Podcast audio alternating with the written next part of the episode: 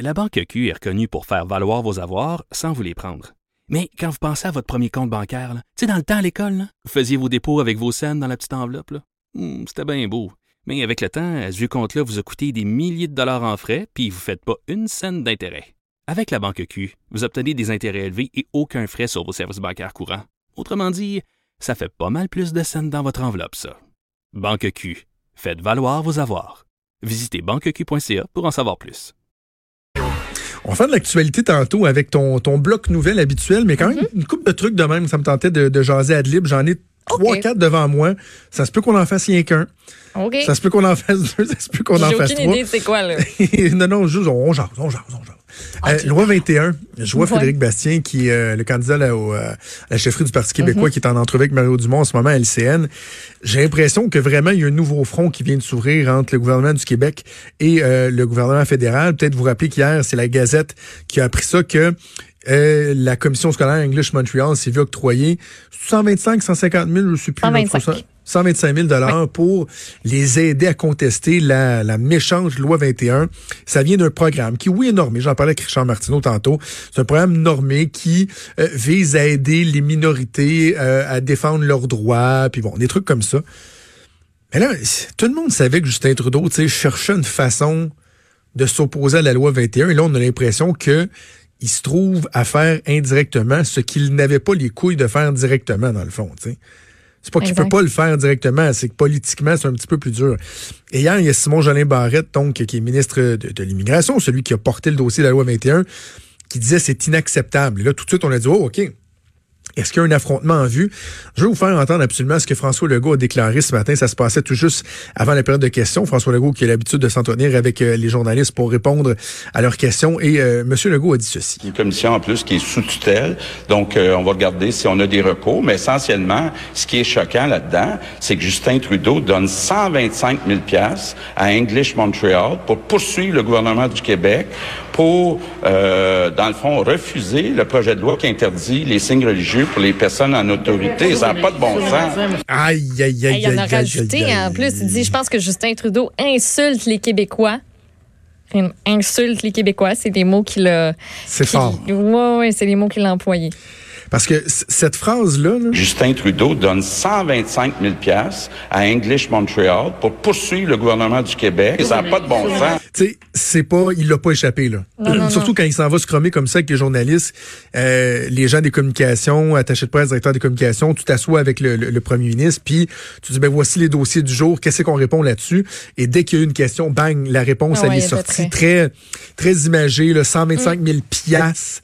Euh, d'utiliser le terme Justin Trudeau plutôt que le gouvernement fédéral, donc de le personnaliser.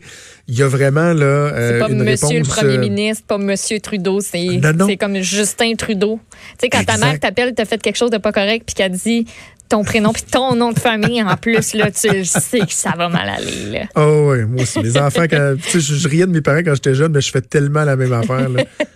Raphaël Trudeau. Tu vois, Viens oh, tabarouette. ici. Là, tu viens, tu te fais serrer. Comme, OK. Alors, euh, j'ai hâte de voir ce qui va se passer. Parce que là, certains disent, oui, mais en même temps, tu sais, c'est, pas une décision politique. C'est pas comme si c'était une subvention octroyée, là, tu sais, qu'un politicien vient annoncer. Puis, il reste que, je, tu sais, je crois à l'indépendance de la fonction publique de façon générale. Je suis quand même un- quelqu'un qui, qui est capable de défendre la fonction publique. Mais dans des cas comme celui-là, je peux pas croire qu'il n'y a pas un petit signal qui est envoyé aux politiques. là. Je, le sais, j'ai travaillé en cabinet Maud, je sais comment ça fonctionne. Tu as des attachés politiques qui sont responsables de certains dossiers. Et donc, les gens de la fonction publique se rapportent à eux. Et là, demander, tu fais le tour des dossiers. Là. Tu sais, voici, on va décaisser pour ça, ça, ça. En passant, oh, peut-être telle affaire qu'on prend une décision, ça se peut que ce soit problématique. Puis là, des fois, le cabinet peut dire, ouais, on est obligé de faire ça tout de suite? ça? Ils ont on peut-tu remettre ça? Pas sûr qu'au niveau politique. Puis là, sans qu'il y ait de, de- des interventions euh, indues, là, des pressions indues, des fois, il y a des aménagements. C'est sûr que le politique était au courant que ça, ça s'en venait. là. Je peux pas croire. Et Je peux pas François, croire qu'il était pas au Blanchet, courant. et François Blanchet est en entrevue ce matin avec, euh, avec Benoît Dutrisac. Toujours l'habitude de, de nous en sortir, euh, nous en sortir des bonnes. Oui, exactement. Puis lui, il n'a pas hésité à dire, entre autres, il y a Pablo Rodriguez qui s'est euh, levé hier en chambre pour répondre à des questions, à dire que ben il nous prend pour des valises. Oh oui, non, c'est, hein, ça les accommode ouais. soudainement de dire, oh, c'est, pas notre décision, c'est pas notre décision. Non, avaient non, on, on connaissait leur position. Donc, bref, euh, ça va euh, relever le débat. Euh, reste à voir si ça va réalimenter mes euh, velléités euh, d'indépendantisme Indépendantiste, ouais. qui s'étaient calmées au cours des dernières semaines, mais ça, il y a quelque chose. Comme quelque chose qui vient de tourner à switch. Ouais, on pourra en parler d'ailleurs demain avec Emmanuel Latraverse dans notre bilan de la semaine. Au petit dossier, l'avortement tardif. Euh, Il y a la presse qui a sorti un- un- une série d'articles là-dessus. Puis bon, le premier, c'est Legault, euh, la ministre de la Santé, ont commenté hier. Et ça amène toutes sortes de prises de position sur l'avortement tardif, ce qu'on considère comme les avortements qui sont au, euh, troisième trimestre. Euh, donc à partir de, six mois de grossesse. Et euh, il n'y a, a pas d'encadrement officiel de la chose au Canada. Les avortements sont permis parce qu'on juge qu'une femme a le loisir de disposer de son corps comme elle l'entend. Et il y a des, des gens qui disent ouais, mais est-ce que euh, on devrait pas davantage baliser ça Il y a juste un truc sur lequel je voulais revenir rapidement, là, c'est que faut pas faut pas croire que les avortements tardifs c'est euh, légion, là, que c'est monnaie courante Non, c'est au ça. Québec. Tu sais, dans, le, dans le texte de la presse, il parlait d'une quinzaine de cas, d'une vingtaine de cas par année. Et il n'y a pas de femme qui se lève enceinte de six mois et demi, sept mois, qui se lève un matin en disant Non, changé d'idée. Tu sais, non, on me tente Ouais. plus. Les femmes, puis j'ai parlé à des gens dans le milieu, puis j'ai parlé aussi euh, à la Fédération des médecins spécialistes, il y a l'Association des obsté- obstétriciens et gynécologues du Québec, euh, et ils veulent pas parler publiquement. Pourquoi? Parce qu'il y a encore un enjeu de sécurité pour les médecins qui pratiquent les, euh, les interruptions de grossesse. faut le faire. là. En 2020, il y a encore des enjeux Ouais. de sécurité. Et euh, donc, tu sais, il y a déjà un processus qui est en place. Un médecin qui décide de de- d'approuver une intervention de grossesse, deuxième, troisième trimestre, la décision, là, elle se prend pas tout seul dans son bureau, puis let's go, installe-toi, puis on va procéder. Là. Il y a un comité d'éthique. C'est pas tous les hôpitaux qui le font, c'est pas tous les médecins qui décident de le faire. Et là, la question, c'est à savoir, est-ce qu'on aime mieux que ces personnes-là aillent aux États-Unis parce que nous autres, on deviendrait un endroit trop restrictif? Donc, tu sais, qu'est-ce qu'on aime mieux? Qu'ils aillent aux États-Unis parce que nous autres, on est trop restrictifs. Est-ce qu'on aime mieux que ces personnes-là trouvent d'autres moyens, comme on a déjà vu dans, à l'époque, de, de, de se faire avorter ou que le fœtus Ouais. ne survive pas, faute de moyens de, de le faire de façon sécuritaire, ou encore que ils, elles aient ces enfants-là et que malgré les motifs qu'elles avaient en tête pour ne pas aller de l'avant avec la grossesse, aient des enfants qui naissent dans des milieux qui sont loin d'être favorables. Parce que souvent, on va parler de toxicomanie, de problèmes de santé mentale, etc., etc. C'est souvent ça qui va faire en sorte que les femmes vont dire, ouais, sais-tu, finalement, là, ça marche pas, ça marche pas, tu sais.